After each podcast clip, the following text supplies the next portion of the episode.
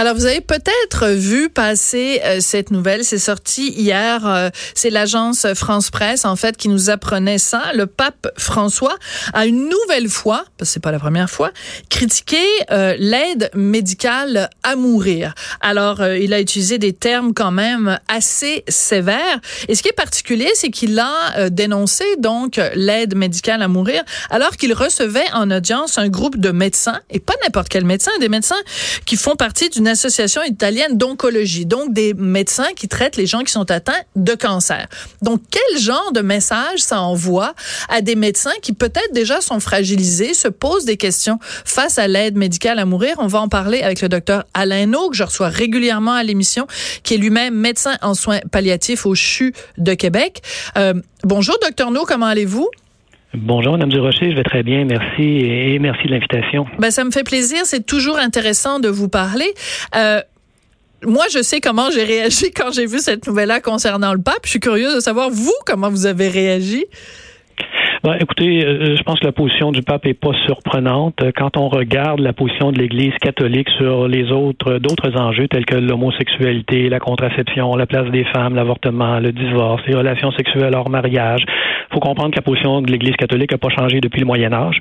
Le Moyen Âge a commencé euh, il y a 1000 ans et s'est terminé il y a 500 ans, il y a cinq siècles. Hein. On est au 21e siècle et la position de l'Église catholique est la même. Alors, je pense que le pape va toujours s'opposer euh, à l'aide médicale à mourir. Ceci étant, après, les gens sont libres d'adhérer à ses convictions euh, personnelles ou non.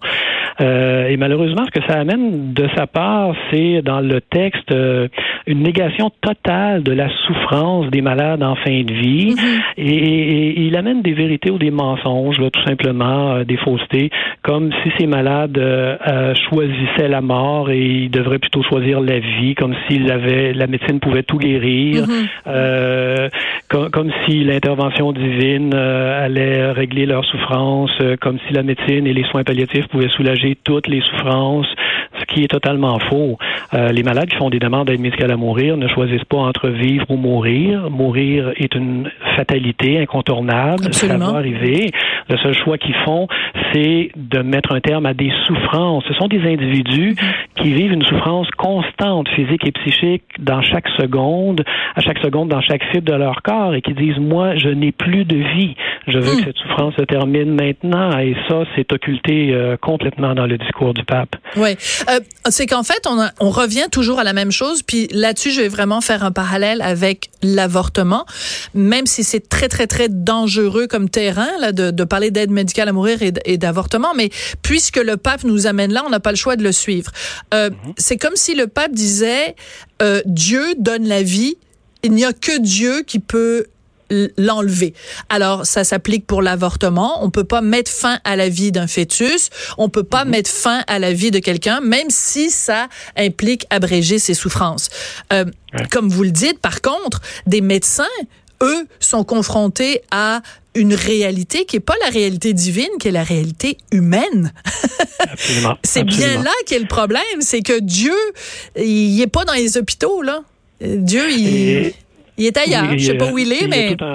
il y a tout un monde entre l'avortement et l'aide médicale à mourir de différence. Et dans l'aide médicale à mourir, on parle d'un malade qui choisit lui-même, librement, de façon tout à fait volontaire, de mettre un terme à ses souffrances parce qu'il n'en peut plus, avec euh, une mort qui est inévitable. Alors, ce n'est pas la décision du médecin, ce n'est pas la décision du pape ou des prêtres hmm. ou des évêques, c'est la décision du malade lui-même. C'est important de le rappeler. Ouais. Et la part d'une église qui se dit respectueuse à l'écoute des gens.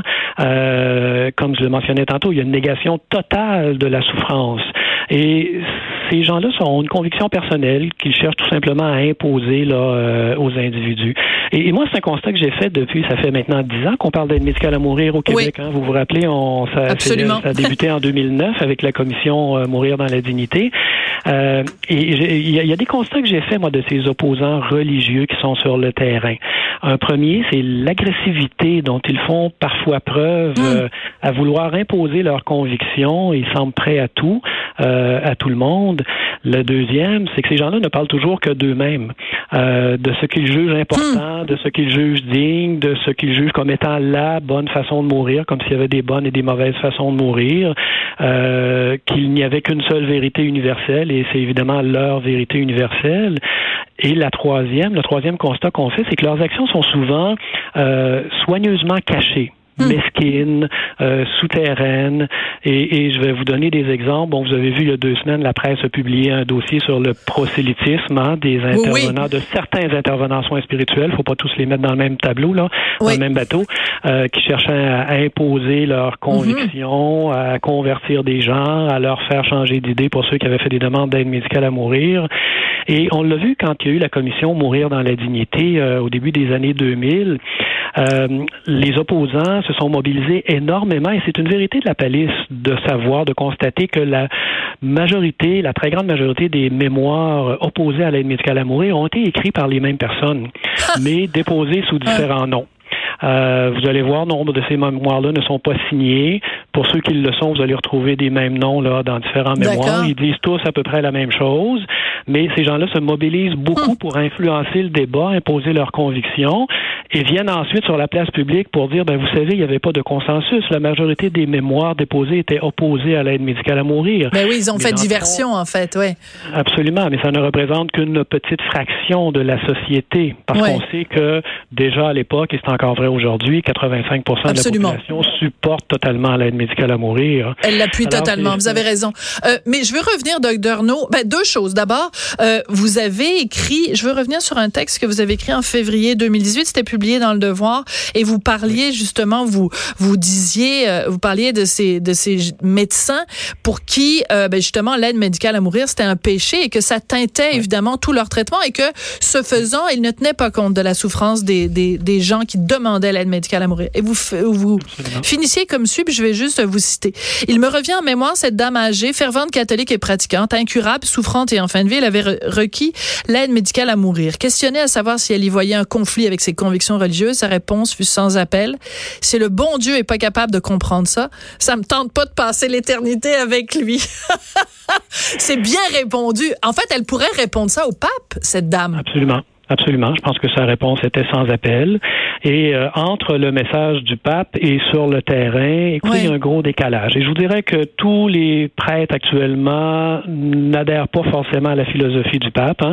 Euh, il y a des prêtres qui vont accepter de célébrer des funérailles. Il y a des gens qui ont reçu de l'aide médicale à mourir et ils doivent, à mon avis, le faire. Hum. Euh, sinon, c'est mépriser complètement là, ces grands malades souffrants qui meurent.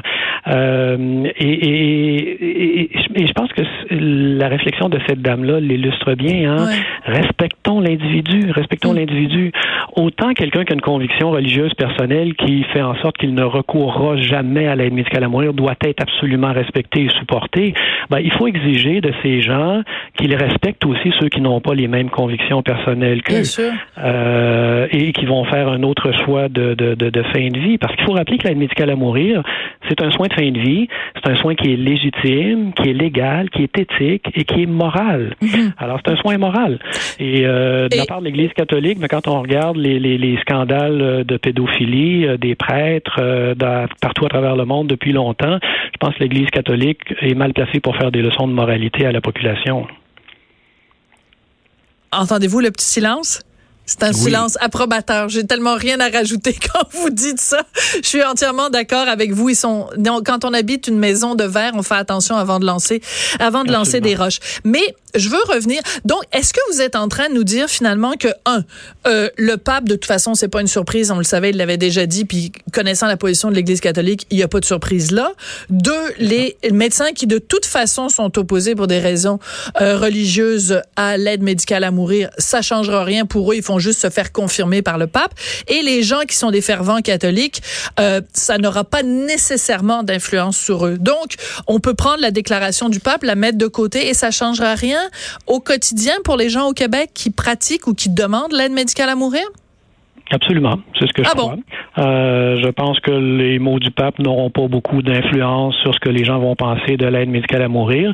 Et pour avoir euh, côtoyé, pour avoir vécu des accompagnements de malades qui ont reçu l'aide médicale à mourir, et il y a de plus en plus de familles, de personnes maintenant qui l'ont vécu mhm, aussi. ben oui. euh, ces gens-là sont en mesure de se rendre compte à quel point ce soin-là était important, qui était, c'était important qu'on le, qu'on, qu'on le mette en place qui est un soin complémentaire à tout ce que nous avions déjà comme offre de soins de fin de vie et à quel point ça répond à un besoin. Et, ça me permet d'ouvrir, vous savez, on va continuer à parler dans les prochaines années d'aide médicale à mourir. Hein? Euh, en 2019, on va beaucoup parler euh, cet automne, on a déjà commencé à le faire, de la possibilité de faire des demandes anticipées d'aide médicale à mourir dans le cas d'une démence euh, de type Alzheimer au stade terminal. moi, je pense que si on veut, sur ce sujet-là et sur les autres qui suivront, faire des discussions sereines, respectueuses, productives et centrées sur l'intérêt des individus, mm. des malades eux-mêmes, moi, je pense que ça va être important qu'on mette au jour ce lobby-là religieux, mm. qui est souterrain, euh, qui ne vise pas à faire avancer le débat, qui ne vise pas à faire progresser le débat, mais qui ne vise qu'à imposer une conviction toute personnelle. Et on l'a vu dans l'aide médicale à mourir depuis dix ans. Les dérapages qu'on a observés, mm. ce n'est pas dans l'administration de l'aide médicale à mourir, c'est vraiment dans l'entrave ou dans l'obstruction délibérée qui est faite par certains établissements ou certains médecins de, de l'accès euh, légitime à l'aide médicale à mourir. Euh, alors, ce lobby-là, il est présent. Et, je vous dirais que, par exemple, qu'au au Québec, il y a 23 000 médecins inscrits euh, au tableau du Collège des médecins. Euh, et vous remarquez que depuis 10 ans, il n'y a jamais un seul médecin qui s'est dit opposé à l'aide médicale à mourir en invoquant une, objection religieuse, de conscience religieuse. Ce qui est tout, à fait légitime, tout à fait légitime. Euh, mais il n'y a jamais un seul médecin opposé à l'aide mhm. médicale à mourir qui a invoqué une objection de nature religieuse. Et pourtant, il y en a. Il y en a. Alors, ça, va être, ça va être assez. Docteur No, on va se quitter Mais ce que je note, puis je me fais une petite note de parler à mes collègues euh, de journalisme d'enquête, il y a peut-être quelque chose à fouiller là-dedans, euh, des euh, ce lobby religieux qui vise donc à mettre des bâtons dans les roues de l'aide médicale à mourir. On va continuer, c'est sûr, à suivre le dossier parce que c'est un dossier absolument passionnant et vous en parlez toujours avec tellement d'humanité. C'est toujours un plaisir de vous avoir. Merci beaucoup, docteur No. Je vous en prie, ça a été Merci, merci. Le docteur Alain No, donc, qui est médecin en soins palliatifs au CHU de Québec, qui réagissait donc à cette déclaration du pape.